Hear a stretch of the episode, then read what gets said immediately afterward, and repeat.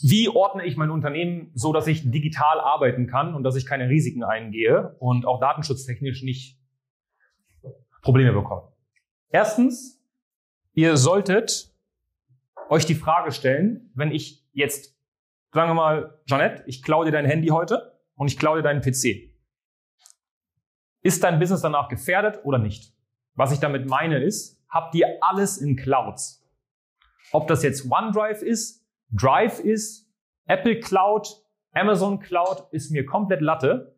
Aber habt ihr alles irgendwo in einer Cloud? Das heißt, wenn du dir nach zu Saturn gehst oder zu, weiß ich nicht was, und du holst dir ein neues MacBook oder einen neuen PC und ein neues Handy, kannst du dein Business genauso fortführen wie davor, ohne dass dir auch nur ansatzweise eine Sache fehlt. Wenn ihr diese Frage mit Nein beantwortet, dann habt ihr noch kein digitales Business und seid auch absolut nicht sicher. Das ist ganz, ganz wichtig, weil wenn du dein, dein, dein PC heute verlierst, wenn mein Handy jetzt kaputt geht, wir gehen essen, das fällt irgendwie runter, ist kaputt, dann gehe ich morgen zu Apple, gebe denen Geld, ja, tut weh, diese 1200 Euro, aber ich kann morgen mein Business ganz normal weitermachen. Ich habe original nichts verloren. Und wie viele von euch haben PCs, die mal auf einmal überhützen? Äh, PCs gehen kaputt. Wenn du auf deinem Schreibtisch deines PCs, meine ich damit, Dokumente hast, Rechnungen hast, sensible Kundendaten hast, die Vertragsaufzeichnungen hast von deinen Kunden, dein ganzes Videotraining dort abgelegt ist und nicht in der iCloud, na viel Spaß, wenn dein PC kaputt geht, geklaut wird. Und das ist die Basis von einem Digi ich muss immer alle immer so, ja, ich habe ein Online-Unternehmen und dann gucke ich mir, ich nehme deinen PC weg, du hast gar nichts. Versteht ihr, was ich meine? Clouds. Arbeitet mit Clouds. Okay?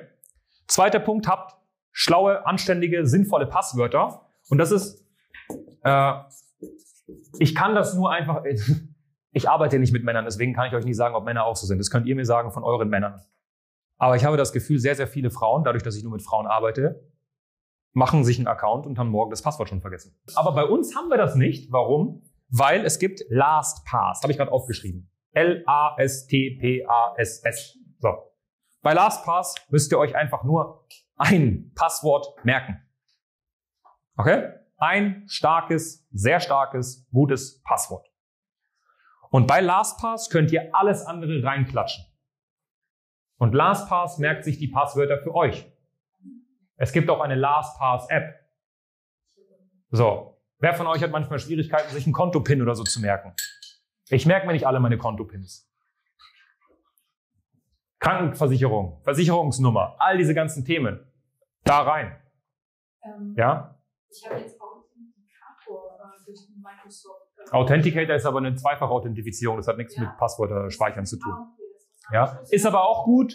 Könnt ihr auch überall reinklatschen, ob ihr jetzt die, die App Authenticator nutzt oder Auti, ist wurscht. Ja? Aber guckt, dass eure Passwörter einfach mal anständig sind und dass ihr euch die merkt, bitte. So Plattformen wie zum Beispiel Meta oder vor allem auch Stichwort Business Manager oder so, die feiern das nicht, wenn du alle zwei Sekunden dein Passwort änderst, weil das einfach eine nicht normale Aktivität ist. Und dann sperren die Werbekonten gleich. Ne? Das ist halt, das ist halt mal wichtig, dass ihr das beachtet. Aber was mir einfach viel wichtiger ist, ist dieses Ablagesystem. Und da gehe ich jetzt mal kurz drauf ein, was die Videos angeht. Das Ding ist bei LastPass, was halt geil ist, wenn du Mitarbeiter hast, ich kann dann zum Beispiel einfach 15 Passwörter einfach äh, auswählen, Mitarbeiter anlegen und sagen, gib ihnen die direkt. Ja, zum Beispiel. Ne? Also ich kann das halt kategorisieren. Ich kann Mitarbeitern einfach alle Passwörter von heute auf morgen nehmen. Wenn du halt skalierst, ist das geil. Ich weiß nicht, ob mit Apple Schlüsselbund das auch so skalierfähig ist. So, dann äh, Videos. Ich gebe euch jetzt mal den Prozess, den Framework, wenn du ein Video produzierst. Okay? Wenn du ein Video produzierst, du nimmst es heute auf, dann schneidest du das. Nehmen wir mal an, ein Video für den Mitgliederbereich deiner Kunden oder du willst es einfach deinen Kunden zur Verfügung stellen. Ja? Dann machst du folgendes. Du nimmst dieses Video, nimmst es auf auf dem PC, ne, beziehungsweise schickst es auf den PC und schneidest es dort. Dann lädst du dieses Video erstmal hoch in irgendein Tool, wo du deine ganzen Videos parken kannst, wie zum Beispiel Vimeo. Vimeo ist das Business YouTube zum Beispiel. Okay? Das ist ganz geil. Na? Du kannst es von mir auch, auch äh, bei Drive oder so hochladen oder bei OneDrive oder sonst was. Ihr müsst da gucken, wie es mit den Preisen ist. Aber irgendwo, wo du dieses Video einfach mal parkst. Und du kannst es unabhängig von dieser, von deinem PC anschauen. Das heißt, wenn ich es bei Vimeo drin habe, ich logge mich jetzt vom PC von Giovanna bei Vimeo ein und ich habe meine Videos. Versteht ihr? So. Kann auch, eine, wie gesagt, kann auch irgendeine andere, kann auch eine Cloud sein oder so.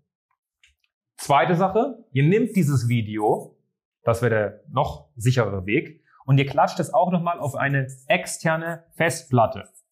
So, Achtung, jedes Mal, wenn du jetzt ein Video machst, musst du es jetzt nicht extra nochmal auf die Festplatte, das machst du vielleicht einmal so in der Woche oder einmal alle 14 Tage. Das heißt, du packst dein Training auch nochmal auf die Festplatte, weil Vimeo und jede Cloud hat irgendwo Server und wenn diese Server angebrannt werden, weil irgendjemand lustig ist und über den Zaun springt und da irgendeinen Streich macht, dann sind deine Videos auch weg.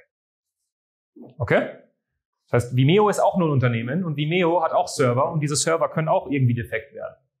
Das heißt, du hast nochmal eine Festplatte als Double Backup. Okay? Und dann lädst du es hoch auf eine Plattform wie zum Beispiel Kajabi, Memberspot, ja, einfach einen Mitgliederbereich. Wix bietet ja auch einen Mitgliederbereich an, ist ja wurscht. So. Weil jetzt ist es so, dass wenn bei Kajabi, Memberspot, Wix irgendwas passiert, du denkst, gar kein Problem, ich habe das noch bei Vimeo und auf der Festplatte. Wenn die Festplatte kaputt geht, denkst du dir, gar kein Problem, ist auch noch bei Vimeo. Wenn Vimeo irgendein Problem hat, ist es auch noch bei Festplatte. Ich würde einfach diese drei Sachen haben, okay? Einmal den Mitgliederbereich, einmal nochmal eine Cloud und einmal die Festplatte. Du meinst jetzt die Bearbeitung? Ja, ja, die fertigen. Ja, was, machst- du mit den Rohschnitten? Woraus? Ja? Ja. Ich habe immer so ein bisschen Angst, die Rohschnitte, aber ich gehe. Naja, wenn du das machst, dann hast du keine Angst mehr, weil du hast das ja sowieso überall.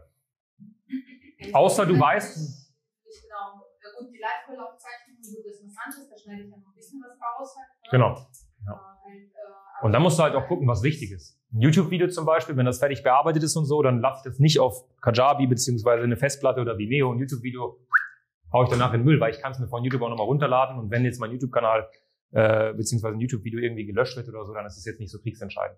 Viel wichtiger sind so Trainingsvideos. Stellt mal vor, Kajabi macht mir jetzt einen Schluss, äh, Strich in die Rechnung. Ich habe das wirklich nur bei Kajabi hochgeladen. Ich habe keine Ahnung. Ich habe einen internen Mitgliederbereich nochmal mit locker 1000 Videos. Für euch nochmal 1000 Videos. Dann hat 2000 Videos. Dann ist mein ganzes Business weg. Von heute auf morgen ist das Unternehmen weg.